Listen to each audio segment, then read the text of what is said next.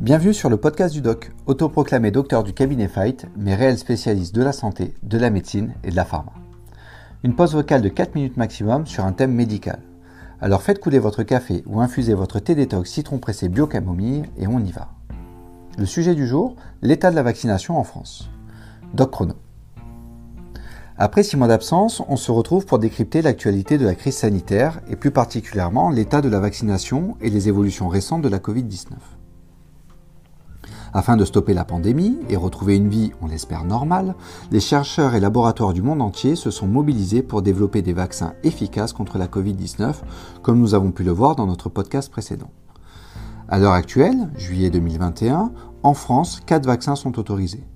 Pfizer BioNTech, Moderna, AstraZeneca et Janssen.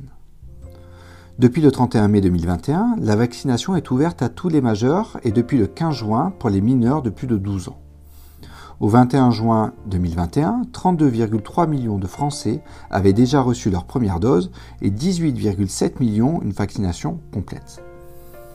Cependant, le nombre de prises de rendez-vous a ralenti fin juin. Début juin, la plateforme Doctolib estimait le nombre d'inscriptions quotidiennes à 250 000 contre seulement 150 000 à la fin du mois. Ce ralentissement de la campagne vaccinale inquiète le gouvernement, tout comme l'arrivée du nouveau variant Delta, qui prend de plus en plus de place en France puisqu'il représente plus de 40% des contaminations. Il touche particulièrement certaines régions comme le Grand Est, la Nouvelle-Aquitaine et est plus contagieux que les autres souches. Le lundi 12 juillet dernier, notre président de la République, Emmanuel Macron, a annoncé de nouvelles mesures ayant pour objectif d'accélérer le nombre de vaccinations. Il a notamment confirmé l'obligation vaccinale pour les soignants.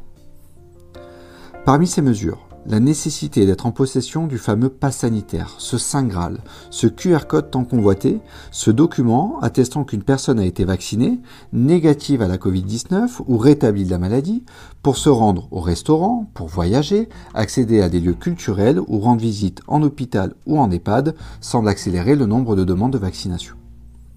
Suite au discours du président, Doctolib a enregistré en moins de 24 heures plus de 1,3 million de rendez-vous, un record. Ce nouvel engouement pour la vaccination est donc directement lié aux nouvelles décisions de l'exécutif.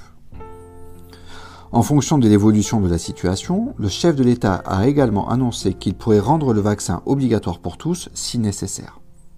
Enfin, il explique qu'une troisième dose de rappel sera possible à partir de septembre pour les personnes vulnérables vaccinées en janvier et février. Sous condition d'être vacciné, nous allons pouvoir profiter des bars, des restaurants, des cinémas cet été. Une perspective réjouissante qui annonce, on l'espère, la presque fin de cette crise sanitaire.